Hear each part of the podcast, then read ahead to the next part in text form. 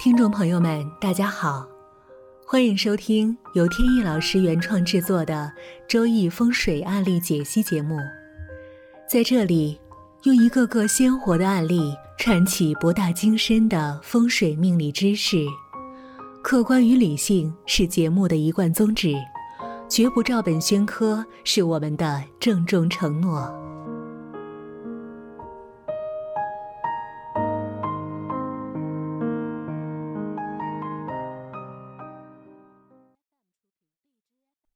在开始今天案例的解读以前呢，先聊一个小的话题。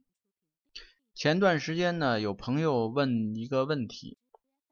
就是呢，他听说啊，有的朋友家里边呢有亲人过世，然后呢，家人呢把这个骨灰呢放在家里了，说这种情况呢，是不是非常的不好？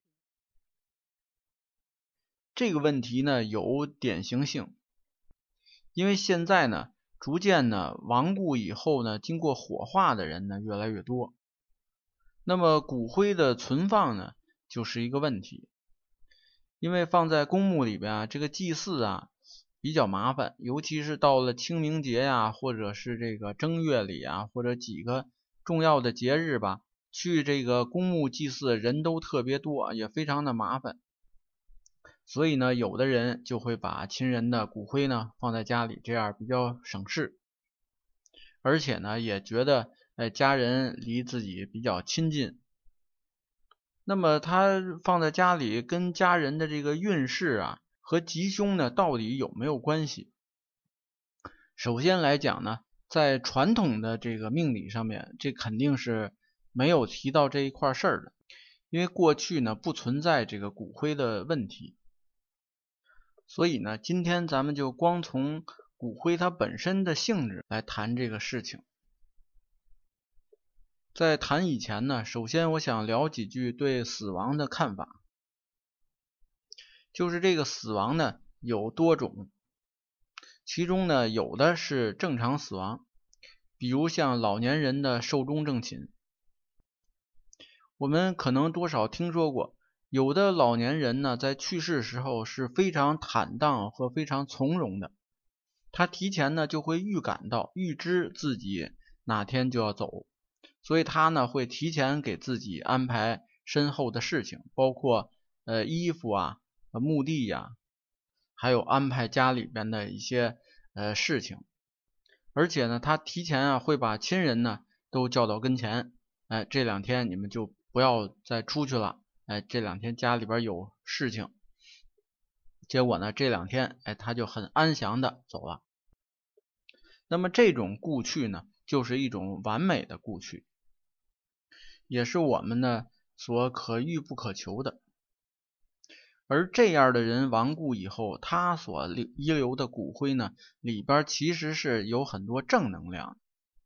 也就是对周围的这个气场啊有正向的。声望作用的，这个摆在家里的话，一点问题都没有。我就曾经经历过这种案例，家里边呢，这个家人啊，生辰八字情况呢不好，本身身弱，有各种的不利。但是呢，自从家里摆了这个至亲的人的骨灰以后，呃，各方面都走的特别顺。财运、事业、家庭、子女等等，家里边其他人情况也是这样，形成了就八字差而命好这么一种奇怪的现象。而最终判断来判断去，唯一的原因就是因为骨灰。所以呢，这个骨灰它本身呢也分旺气和煞气。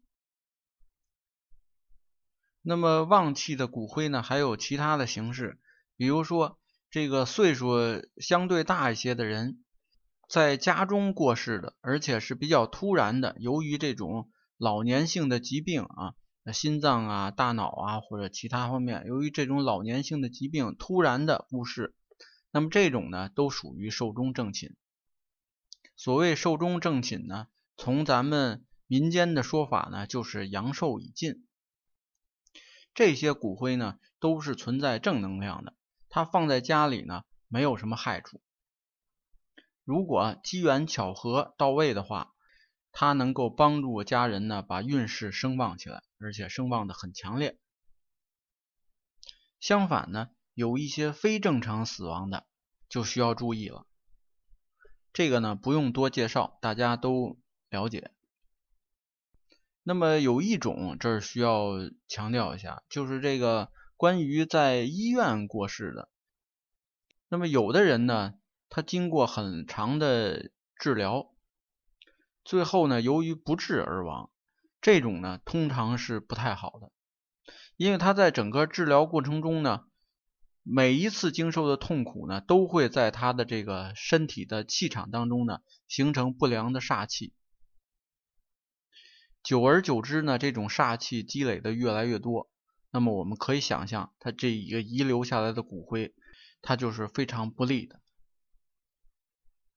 所以呢，我是一直持这种观点的。当然，可能有的人不太认同，就是人呢，还是首先是以听天命为重。如果这个病呢，确实是没有办法治好，或者是即便治最好，也就是比如说植物人了，或者是终身瘫痪在床，这种病呢，我认为没有必要治，就是按照这个自然规则，该这个。去另外一个世界呢，就安安心心的去另外一个世界就可以了，没有必要呢忍受那些痛苦。这些痛苦呢，长时间积累到一个人身上呢，对他自己和身边的家人呢，这种危害呢非常大，远比这个风水啊、命理上面的一些危害呢更大。当然了，有了病一定是要治的。不能说呃，我听天命就行，我不用去治疗。本身有病治病也是天命之一。再多补充一句，就是呢，肯定是有一个前提的。如果病人认为这个痛苦是可以忍受的，或者说宁愿忍受痛苦，我也不想走，那当然是该治还得治。这个问题不在刚才那个范畴里。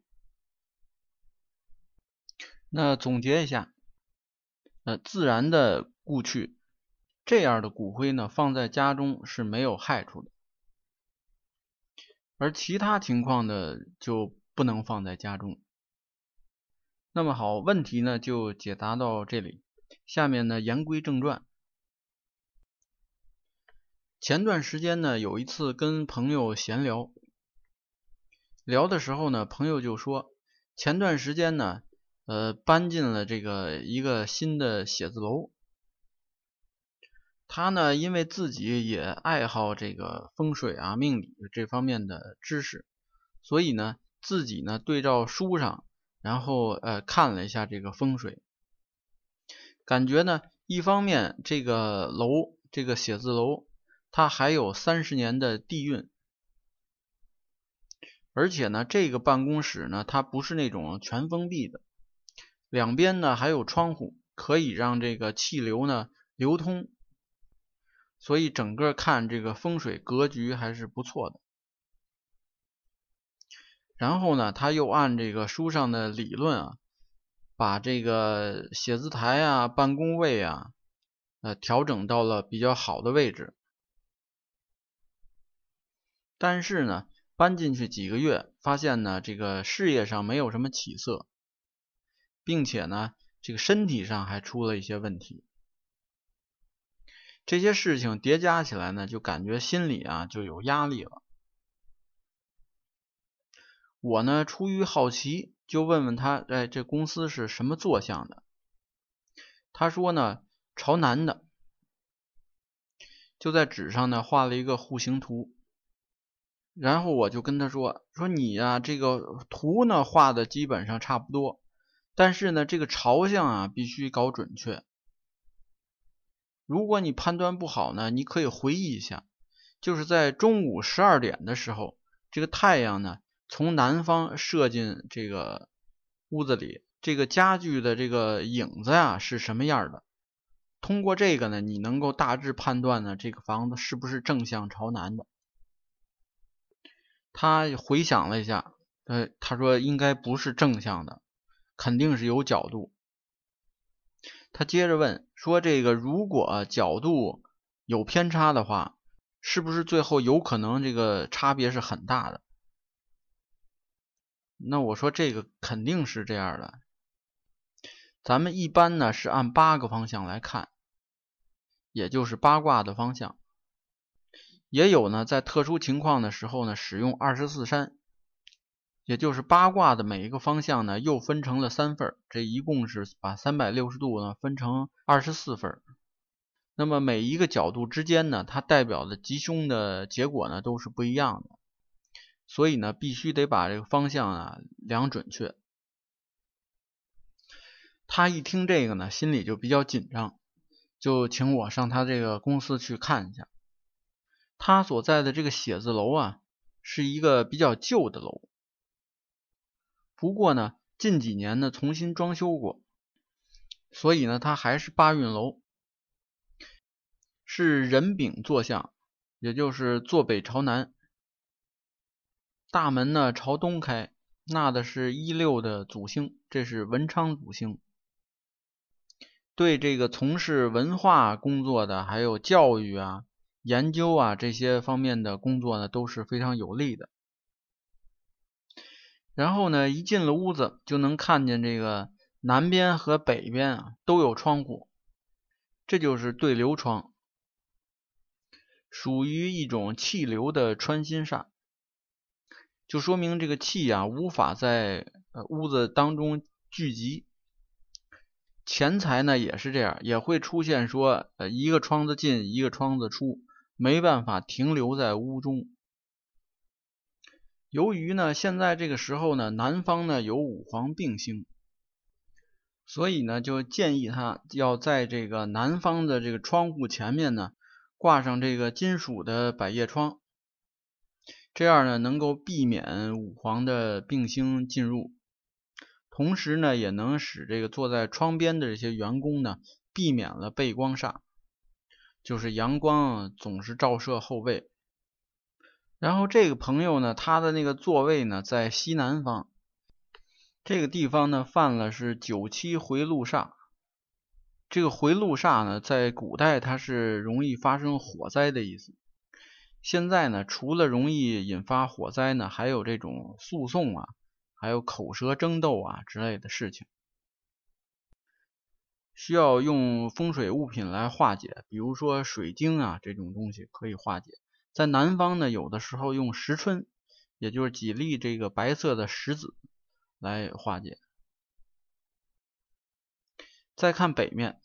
北面的窗台那儿呢，堆了不少的杂物，包括书啊什么东西。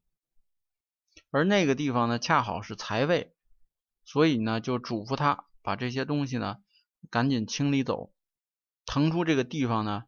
可以放财神。或者呢，水流的盆景或者鱼缸都可以。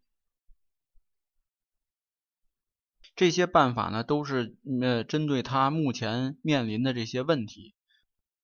应该能够很大程度上解决他的问题。今天这个案例当中出现的问题呢，主要是他的形式风水和理气风水叠加到一起了。它这个气流形成的穿心煞呢，是一种形式风水上的问题。如果理气和形式同时都有煞气，两种煞气呢叠加到一起，它给人带来的危害呢是非常大的。所以这个问题呢需要重点注意。那么好，今天的案例分享呢就讲到这里。有兴趣的朋友还可以关注微信公众号。北京易经风水起名的简拼，也就是首字母，上面呢有很多风水和命理方面的文章跟大家分享。好，谢谢大家，朋友们再见。